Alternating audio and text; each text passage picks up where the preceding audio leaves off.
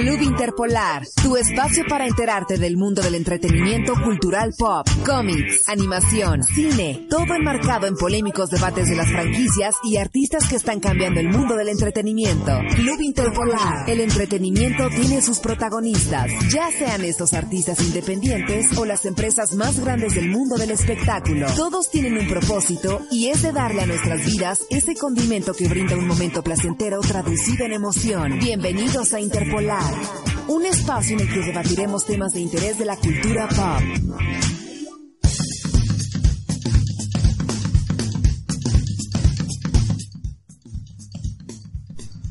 Hola, hola, hola, buenas noches, bienvenidos a un nuevo programa de Club Interpolar. Transmitiendo en vivo desde su radio favorita, Radio Planeta Sur 106.1, estamos llegando a ustedes en vivo y también en nuestro fanpage nos encuentra como Club Interpolar. Si está en Facebook, invitado a vernos por allí y también escucharnos y sobre todo a comentar e interactuar con nosotros. Les saluda Kevin Rafael Araujo. Rafaelo para los amigos, para los cuates, y le doy la bienvenida a mi amigo y compañero Case. Hola Case.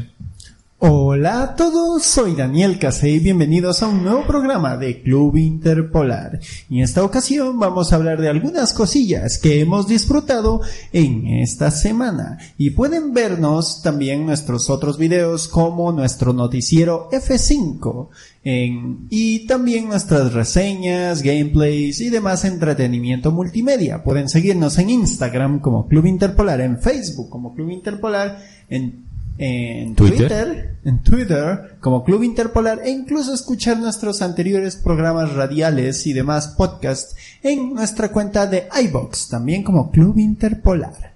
Y adicional a lo de iBox, comentarles que si usted es usuario Android, vaya a la Google Play y busque Google Podcast. Es una aplicación que pesa kbytes y ahí nos va a encontrar también como Club Interpolar y va a poder escuchar nuestros programas. De hecho, el día de mañana ya podrá escuchar este que ahora mismo está compartiendo con nosotros.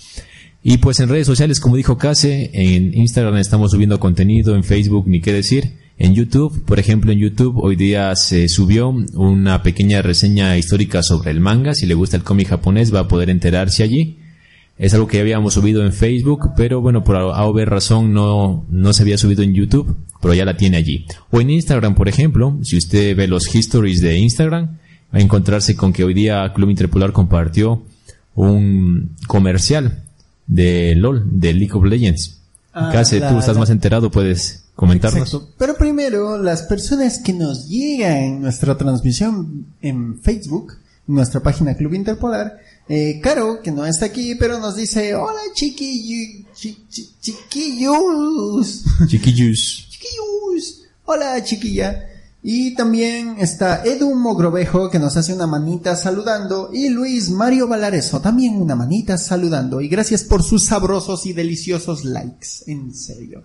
Y bueno, como decía aquí el señor Don Kevin, eh, la propaganda que hizo League of Legends, que si no estoy mal, lo hizo aliado a una mm, empresa de, de, de, de a, un, a, un, grupo musical de K-pop eh, y creó unas skins. Para el que no sepa qué son las skins en los videojuegos, son como aditamentos estéticos, como unos trajes que cambian eh, colores, formas, la vestimenta del personaje o incluso el aspecto del personaje y pueden algunas veces en unos juegos pueden comprarla por monedas del juego o incluso por dinero real. En este caso, League of Legends es muy clásico de ellos sacar nuevas skins, pero ahora ha decidido sacarla con este enlace en que cinco o seis de sus personajes tienen eh, una apariencia como si fueran eh, cantantes de un grupo de K-pop. Vuelta al K-pop es el los, los grupos de K-pop son los grupos de pop coreano, por eso es el K, el, la K de Corea. Y bueno, también estábamos hablando un poquillo eh, mencioné sobre lo que habíamos hecho esta semana. Y creo que una de las cosas que veníamos mientras nos acercábamos aquí con Kevin estábamos hablando era sobre la segunda temporada del anime de Netflix Castlevania, basado en el conocido videojuego o saga de videojuegos. Si recordemos que Castlevania ya se nos había sido mostrada en una primera temporada Déjame poner mi cámara allí. Allí. Ahí estamos. Eh, se nos había mostrado en 2017 una primera temporada de Castlevania. Se nos había introducido básicamente lo que son los personajes y había dejado la expectativa muy alta. Nos había emocionado bastante el estilo de animación, la narrativa, cómo habían adaptado los personajes de los videojuegos y con mucha ansiedad, con mucho deseo de saber qué va a pasar con la historia, de poder continuarla, pues se estrenó ya la segunda temporada este mes. Usted si es usuario de Netflix, búsquela. Castlevania son dos temporadas pequeñas de capítulos de 25 minutos. La primera temporada, si no estoy mal, tiene seis capítulos. La segunda temporada ahora subió a ocho capítulos. Y personalmente les puedo decir que ya he visto la mitad de la segunda temporada. Me ha gustado. Eh, tratan de contarnos un poco más sobre el origen de los personajes, de que podamos conocerlos mejor. Hay un personaje para que la gente no, quizá no, no sepa de qué estamos hablando. Eh, Castlevania hace referencia a un ataque de Drácula a los humanos. No quiero entrar en spoilers, pero obviamente habla de seres vampíricos contra humanos. Y pues hay personajes que están tratando de detener a Drácula y sus huestes, y por su parte está Drácula pues queriendo eh, vencer, acabar con los humanos por un resentimiento que tiene por algo que aconteció en la serie. No le voy a spoilear, pero mm. debe verla. Y pues básicamente en eso consiste la serie. Si a usted le gustan un poco los seres mitológicos, el tema de Drácula, recién pasamos Halloween y pues el tema de los seres eh, que causan un poco de miedo son bastante particulares o toman bastante repercusión en estas fechas, pues créanme que le va a gustar. A mí me ha gustado, me ha gustado lo que he visto, me falta aún ver cuatro capítulos más, pero me parece de que Netflix está haciendo un buen trabajo con esta serie. Casi tú la has visto creo que completa, no sé si quieres eh, yo, contarnos yo terminé de ver la segunda temporada, también no quiero darles spoilers, eh, pero algo interesante de esta segunda temporada es que explora más a los personajes, les da más tridimensionalidad. Para el que no sepa qué es la tridimensionalidad de un personaje, me refiero con esto a que se siente más realista. Que un personaje tridimensional no es que puede ser bueno, puede ser malo, sino que siente diferentes dimensiones de, de emoción. Y bueno, creo que me dicen para un cortecito ya volvemos en un ratico. Sí, vamos a ir a una pausa comercial, ya volvemos enseguida, pero le invitamos a que siga en compañía de Club Interpolar y de Radio Planeta Sur. Enseguida volvemos. Club Interpolar, tu espacio, tu mundo.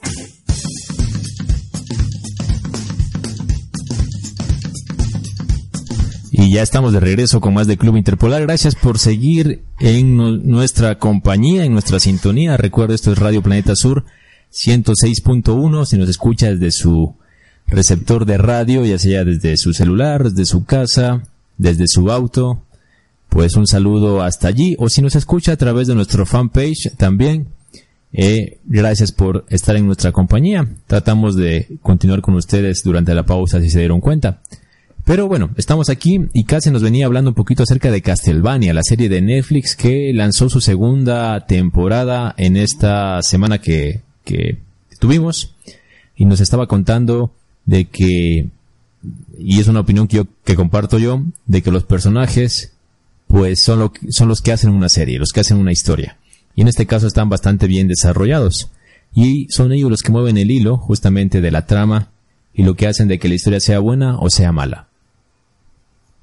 Bueno, eh, lo que decía era que justamente los personajes están mucho mejor desarrollados y no en, en la pausa, en la transmisión en vivo, mencionaba que mm, toman dicha un poco de las cosas de los personajes de los videojuegos, pero les dan, aumentan más allá y crean hasta nuevos personajes, nuevos desarrollos, nuevas cosas. Eh, solo puedo decir que para los que vean la serie de Castlevania de Netflix, la escena final ¿De la primera o de la segunda temporada? De la última temporada. De la segunda, ajá. Es demasiado buena. No sé, a mí me llegó. Y en parte eso es por el doblaje. Yo la vi en doblaje latino y sinceramente puedo decir que el doblaje latino es muy muy bueno. Eh, algo que me dijo recién Kevin y que yo me quedé súper sorprendido.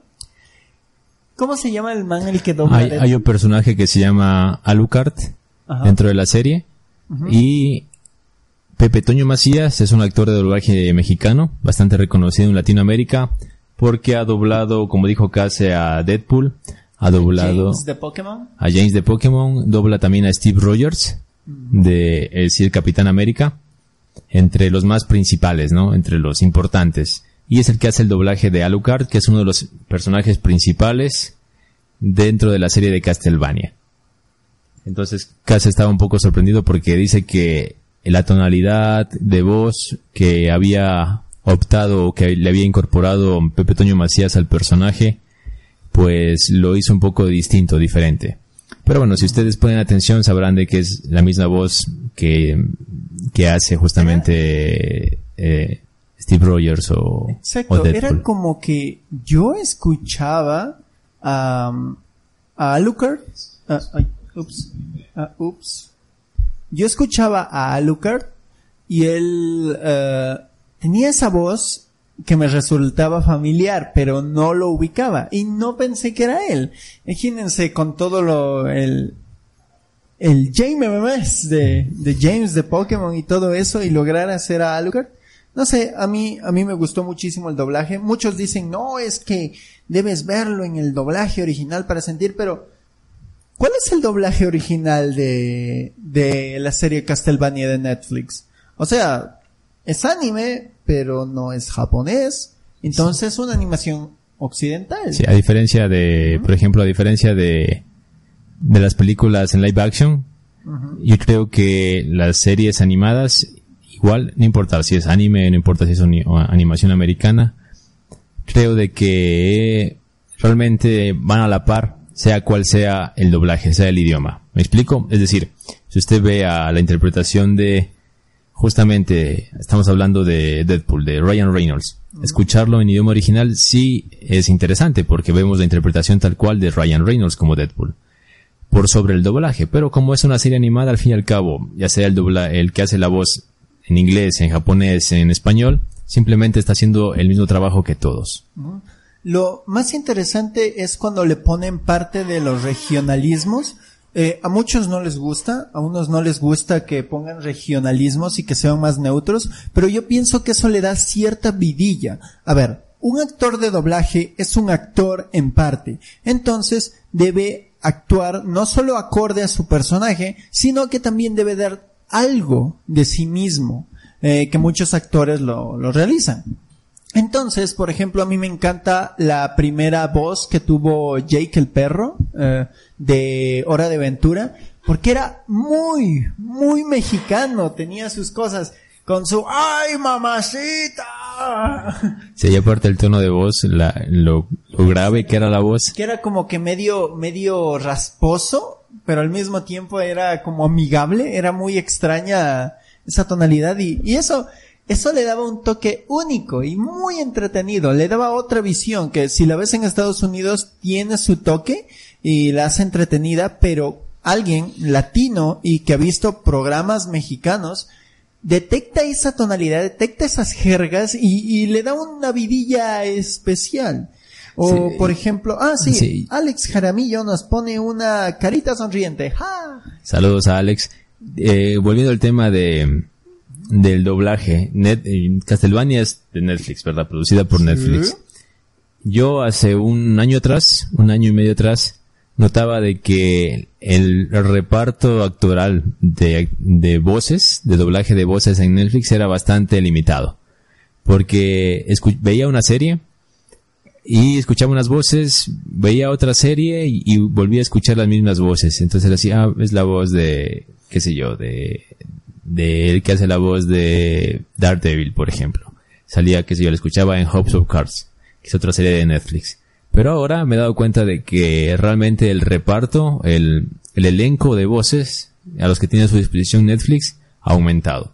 Ha aumentado mucho. Y eso enriquece porque al final son variedad de voces, variedad de actores, todos de calidad. Como dice Case, pues son muy buenos. También, bueno, uno, como dije, por eso es lo, lo genial del doblaje. Yo sé que hay gente que no, no le agrada el doblaje, pero hay personas que disfrutan algunas series más. Yo personalmente, en Netflix me ha encantado eso que dobla sus series en gran cantidad de idiomas. Hay una serie anime llamada Little Witch Academia. Yo la vi en japonés. Pero cuando la voy- volví a ver en, lati- en idioma latino, en español latino, mm, también me encantó. Eh, era un buen doblaje, era entretenido. Y justamente con ese sentimiento latino, y por ejemplo la protagonista, Anko creo que es, eh, en la serie anime japonesa es muy efusiva, muy alegre hasta cierto punto, hasta gritona. ¿Cómo ubicamos eso en alguien latino? Y me gustan esos cambios de voces tan bruscos, pero al mismo tiempo tan graciosos que hace la, la actriz de doblaje de Anko en la serie Little Witch Academia con la, el doblaje al español latino de Netflix. Pero ya que estamos hablando un poco de animes populares, también quiero hablar otra cosa que he estado haciendo esta semana. Y aunque es algo que hubiera preferido que esté aquí José para debatir, ya vi My Hero Academy. ¿Qué es esta serie? Bueno, básicamente es la serie anime popular de hoy en día. Algunos dicen que eh, My Hero Academia y eh, Black Clover, creo que es la otra, y tal vez Shingeki no Kyojin, no sé, son los siguientes animes a los que se les pasó la antorcha de la popularidad, que anteriormente estaba Bleach, One Piece y Naruto. Naruto. Aunque One Piece sigue haciéndose. Naruto, Boruto está ahí y Bleach ya acabó. Y antes vuelta estaba Dragon Ball eh, y Pokémon. Caballeros del Zodiaco. ¿Qué otra serie? Y, Saint- bueno, Saint Seiya Caballeros del Zodiaco. exacto, la de las chicas Shingeki no Kyojin, no, estoy loco. Shingeki no Kyojin. La de las no, chicas, eh, Rurouni Sailor Moon. Kenshin. Ah, Rurouni Rurouni. Kenshin, todos estos, pero los, la triada era, eh, Naruto, bueno, antes era Naruto, eh, Bleach. Bleach Y One Piece de Ichiro Yo podría ponerlos a los tres. Y um, antes la triada para mí era, eh, Caballeros del Zodiaco, Dragon Ball y Sailor Moon. Podría ponerlo. Ahí podríamos cambiarlo también. En con Latinoamérica. Capitán Tsubasa, ajá. Exacto, pero bueno. Y mi triada ahora es Shingeki no Kyojin, eh, Black Clover y la otra Boku no Hero Academy. Boku no Hero Academy. Hay otras series que son muy buenas, pero la popularidad no es que tanto. Por ejemplo, ahorita está la de Goblin Slayer, Ah, pero no ¿alguna de- alcanza a todo el público. Eh, esta serie que acabas de nombrar, Boku no Hero Ya. Academy, la encuentras en plataformas de streaming Ajá. como Crunchyroll o Netflix. Mm, Si no estoy mal en Crunchyroll, sí está. En Netflix no estoy muy seguro. Ah, ok. Ahí sí. Pero básicamente la historia se trata de un mundo en el que la mayoría del 80 o 90% de la gente tiene superpoderes, así que hay la profesión de superhéroe. Porque cuando hay tanta gente con tantos poderes, entonces surgen también supervillanos. Entonces, la historia principal recae en un chico que nació sin poderes. ¿Ya? Básicamente sería como nacer ser una persona discapacitada en este mundo de superhéroes. Nacer sin ningún poder. Y desde que tenía, desde que tenía cuatro años, tres años, él quería ser héroe, hasta que a la edad de cinco, por ahí le dijeron, no, no puede ser. Pues, este es un trauma, es, es algo terrible. Pero aún así, él, él es un friki, básicamente, de los héroes. Y lo interesante es que por cosas del destino se encuentra con el héroe más poderoso de todos, se puede, hasta donde se sabe, y le dice que le puede traspasar sus poderes. Yo, muchos me contaron la sinopsis de esta serie y yo creía, ok, entonces, pues, es fácil, el chico no tuvo que esforzarse nada y le dieron un superpoder. Aquí viene lo interesante, que sí se tuvo que esforzar, porque el mismo poder, su cuerpo hubiera explotado y el muchacho estuvo primero tenía esta, demostró la voluntad de ser un héroe, atreverse a pensar en el bienestar de los demás antes del suyo propio. Y, y salvar a la gente en sí, no importa quién sea.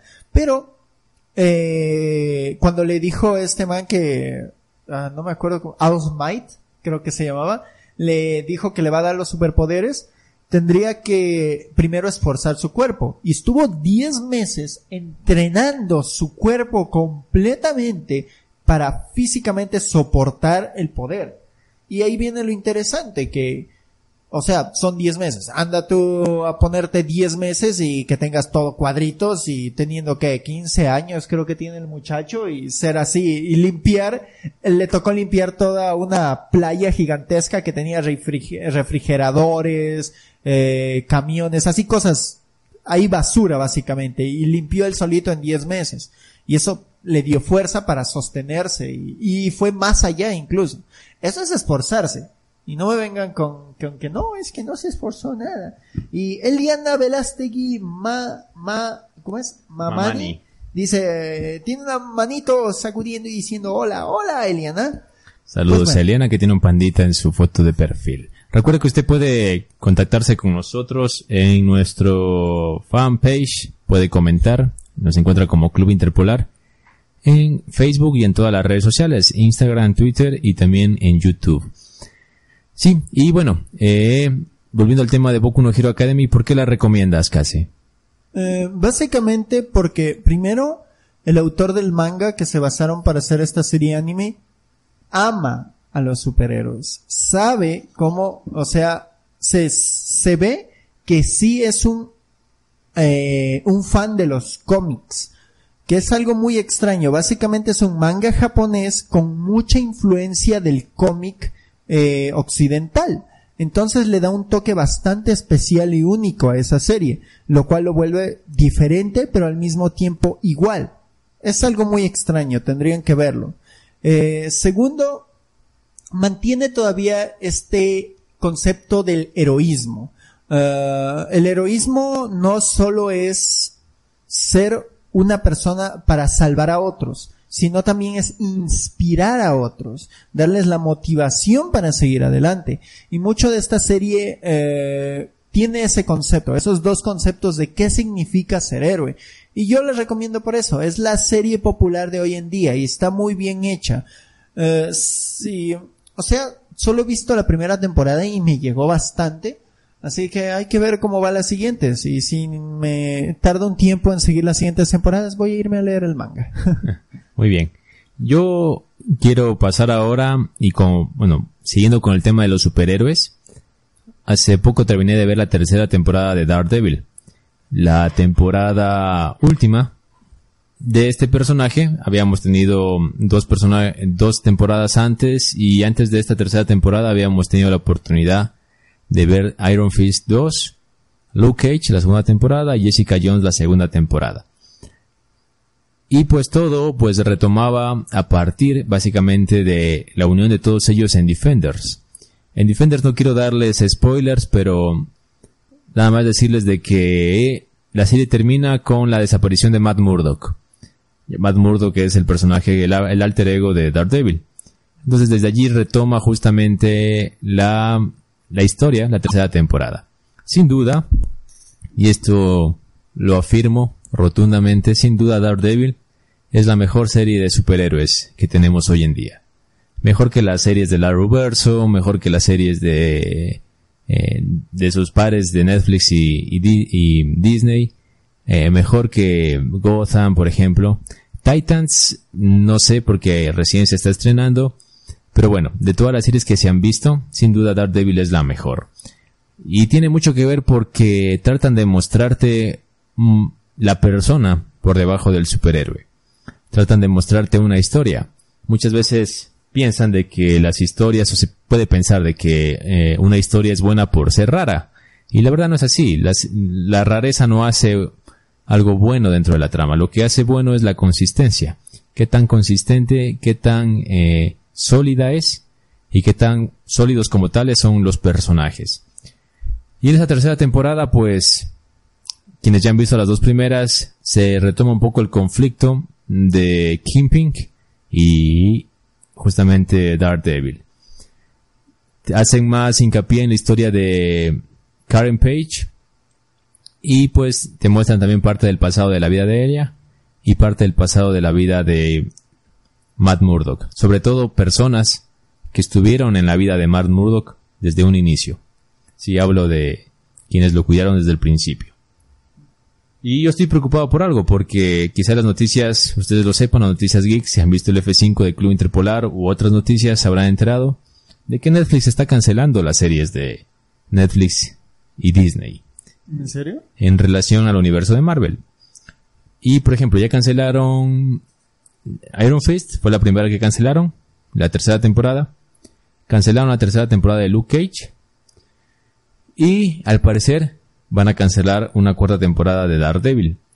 No han cancelado aún una tercera temporada de Jessica Jones porque ya está filmándose, ya está, ya está en producción.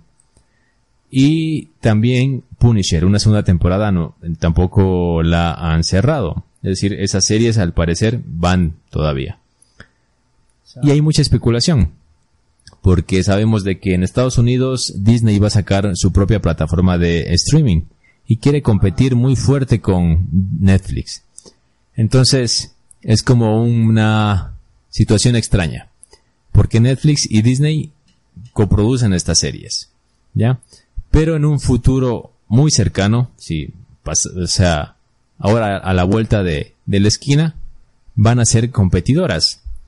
Entonces es como que Netflix dice, mm, ok, estoy haciendo series que al final favorecen a mi competencia porque son personajes de ellos. O sea, o ¿qué hago? Muchos también especulan de que Disney de una u otra manera está forzando la situación para que las series pasen al control absoluto de ellos y puedan mostrarse en su plataforma de streaming. Es una cuestión un poco ambigua, un poco extraña. Pero bueno, a mí me da un poco de tristeza, no, no tristeza de, de, que voy a llorar o algo, sino indignación.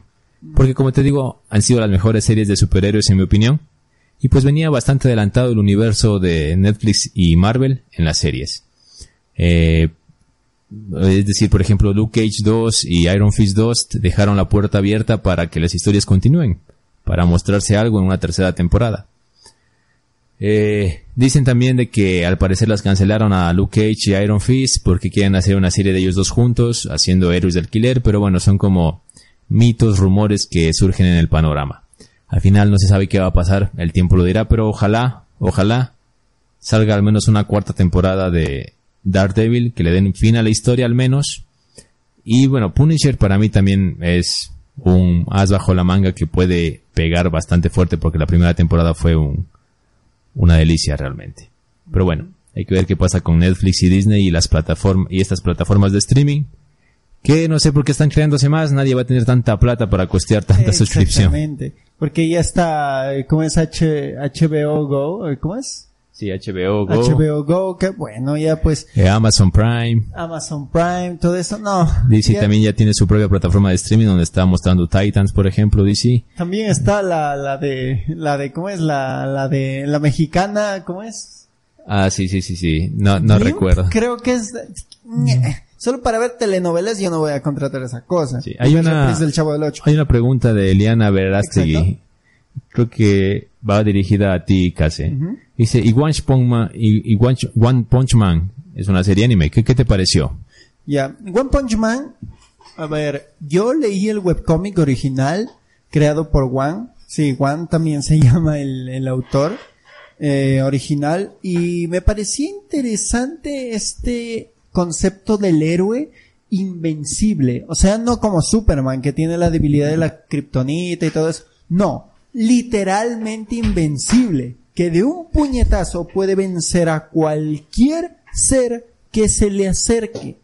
Entonces, eh, cuando vi que salió un manga que está excelente, eh, que coge toda la historia de este webcomic, que es dibujado técnicamente por un principiante, y luego la pasan a este manga que es una obra maestra, y no solo eso, que el manga de, el manga que se hizo es, eh, respeta a su autor original del webcomic porque coge muchas cosas de ese webcomic, hasta escenas, pero le pone su toque e incluso hasta parte del estilo lo coge. Es, es muy bueno.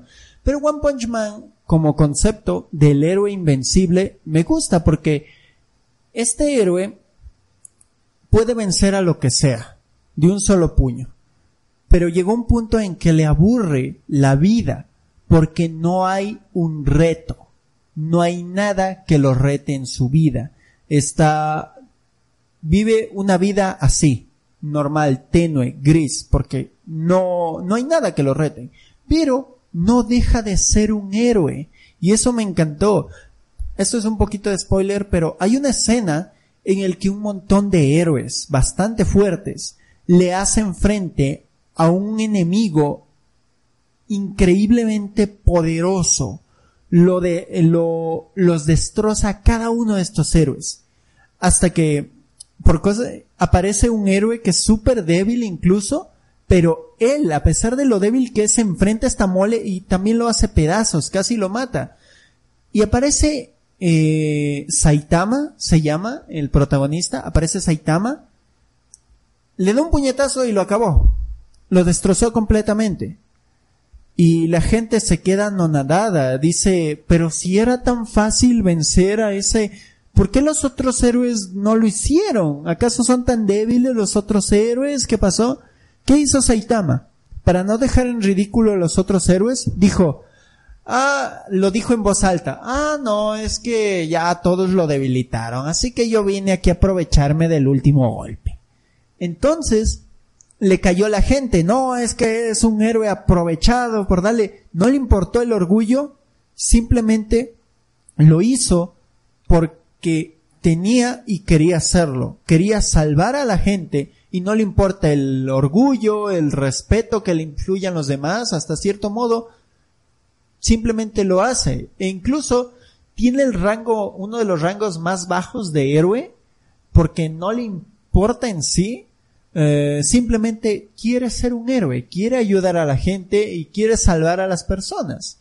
Pero eso, es ese, ese dilema, pero aún así ese sentimiento heroico, que también es algo muy de los cómics, y también verlo tan bien plasmado en, en un, en un manga, sinceramente me gusta. Recomiendo One Punch Man muchísimo. Tanto el manga, tanto como el webcomic, bueno, el webcomic, no sé, porque bueno, el, el arte es muy raro, pero a mí me gustó o ver el anime básicamente. Es sinceramente una, una obra anime muy buena de este tiempo. Sí. Vamos a ir a una pausa comercial y enseguida volvemos con más. Hola, y ya estamos aquí nuevamente en nuestro programa radial de Club Interpolar. Y también pueden vernos en nuestra transmisión en vivo a través de Facebook. También nos buscan como Club Interpolar en YouTube, Club Interpolar en Twitter, Club Interpolar en YouTube, ah, Instagram. YouTube, Instagram, Facebook, Facebook y Twitter. ¿Qué? YouTube, Instagram, Facebook y Twitter. Y, Twitter, Twitter. y Google Podcast y creo que no estamos aún en X videos, ¿no? Estamos en iVoox, en iVoox y en Google Podcast. Ah, ya, eso. Google Podcast, si es usuario de Android, pues debería descargarla, no solamente por Club Interpolar, sino porque es una aplicación magnífica para quienes aman los podcasts, les va a encantar. Bueno, y básicamente estamos en todos lados como Club Interpolar. Esta semana, no sé si... Eh, esta semana, saben, se estrenó Bohemian Rhapsody. Ah, y las primeras críticas son muy buenas, son eh, bastante alentadoras. Es el estreno de la semana. Nosotros aún no hemos tenido la oportunidad de ir a verla, pero les invitamos a que si la han visto, pues nos comenten. Bohemian Rhapsody, para quienes no sepan, y bueno, tiene poco que ver un poco con temas geeks, pero es sobre la vida del cantante, del vocalista de la legendaria banda de rock inglés Queen, llamado Freddie Mercury. Entonces, es una es básicamente una video biografía, no sé si está bien dicho el término, sobre eh, el, el, el artista. La, les comento que el actor, se me va el nombre ahorita, MacLeod, si estuviese aquí, ella se lo sabe tal cual, hizo un entrenamiento especial para poder alcanzar las notas de voz que Freddie Mercury alcanzaba cuando cantaba, ya que es un, un prodigio básicamente de la, de la música, del rock. Eh, amigos me han comentado de que han visto la serie, de que les ha gustado, de que no es algo majestuoso, o sea, no es una película que te va a hacer volar los sesos, ni es como una joya de dentro del, de lo que es la historia del cine, no lo será, pero sin embargo llega a ser una, una película bastante interesante, entretenida, dicen que es bastante emotiva para quienes son o han sido fans de la, de la banda y quienes gustan de la música, entonces si le gusta la música, si es fan de Queen, le invitamos a que la vea. Y ya vienen más estrenos en el tema de, de cine. Por ejemplo, en diciembre viene Aquaman y viene Intro to the Spider-Verse de Fox. Tenemos que La, grabarlas. La serie animada, o, bueno, no sé si serie, la saga animada que está produciendo Fox con el tema de los multiversos dentro de Spider-Man. Vimos un pequeño tráiler donde salía Miles Morales, un segundo tráiler donde salía Miles Morales y algunas cosas más como eh, eh, eh, Spider-Man. eh, Spider-Man y Peter Parker. Entonces va a estar bastante el interesante. Spider-Man. ¿Cómo es? En, en Noir. El porco araña. El eh, Peter Porker. así Peter se Porco. llama. Y la, la, la japonesa, la Spider, eh, eh, Spider-Man japonesa, que es una niña que controla un mecha gigante. Ah, ¿cómo se llamaba? Si estuviera Caro aquí ya lo sabría. Nos hacen falta chicas. Saludos a las chicas, por ejemplo, y a los chicos, mejor dicho, en, en global de Club Interpolar, José, Tita, Caro y Maclaus. No nos pudieron acompañar el día de hoy, pero les mandamos un saludo donde estén, donde quiera que estén, así. Nos ponemos inclusivos y decimos las chiques o les chiques. Ah, este lenguaje inclusivo. Opinión personal, no me gusta el lenguaje inclusivo. La media, por ejemplo, de las calificaciones de Bohemian Rhapsody están entre 8.4 y 4.4 sobre 5. 8.4 sobre 10 y 4.4 sobre 5, es decir, rondeando los 9, 10, eh, los 8, 9 puntos sobre 10. Por lo que se puede, podemos estar seguros que trata de una muy buena eh, película. Ah, y en hablando en estrenos, apenas arrancado el 2019, se viene otra película que yo estoy esperando, que es Creed 2. ¿Qué? Creed 2. ¿Creed? Creed 2. ¿De qué trata? Si no ah, Creed. Creed, exacto. Si, si está confundido por hacer que- por saber qué es Creed, es básicamente la continuación del universo de Rocky. Rocky Balboa, las películas protagonizadas por Sylvester Stallone. Terminó esta saga con una sexta entrega y se nos fue mostrada eh, la continuación de la saga con Creed 1 o Creed simplemente que narra la historia de uno de los hijos de Apollo Creed, quien fue amigo, bueno, primero rival, amigo y hasta cierto punto entrenador de Rocky en la saga. Y que muere, como usted sabe, en la cuarta entrega de Rocky a manos de Iván Drago en el ring.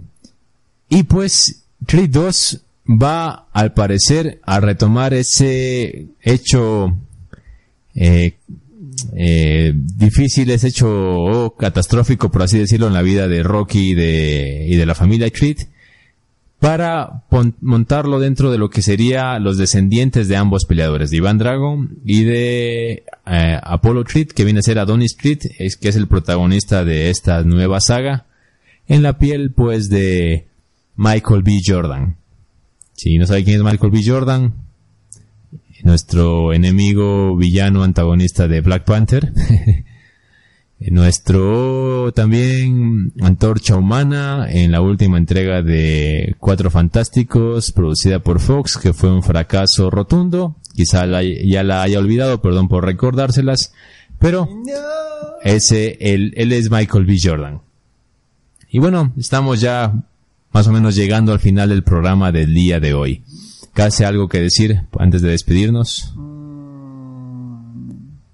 Que estoy jugando un videojuego de ópera rock. Sí, es extraño. Para el que no sepa, la ópera rock básicamente es una ópera, pero en vez de "Oh", básicamente es un "Oh", o algo así. Sí. Y nos, los dejamos con un poquito de musiquita de Bohemian Rhapsody. Nos despedimos el día de hoy. Les agradecemos su compañía y nos vemos la semana que viene. Chao. Chao.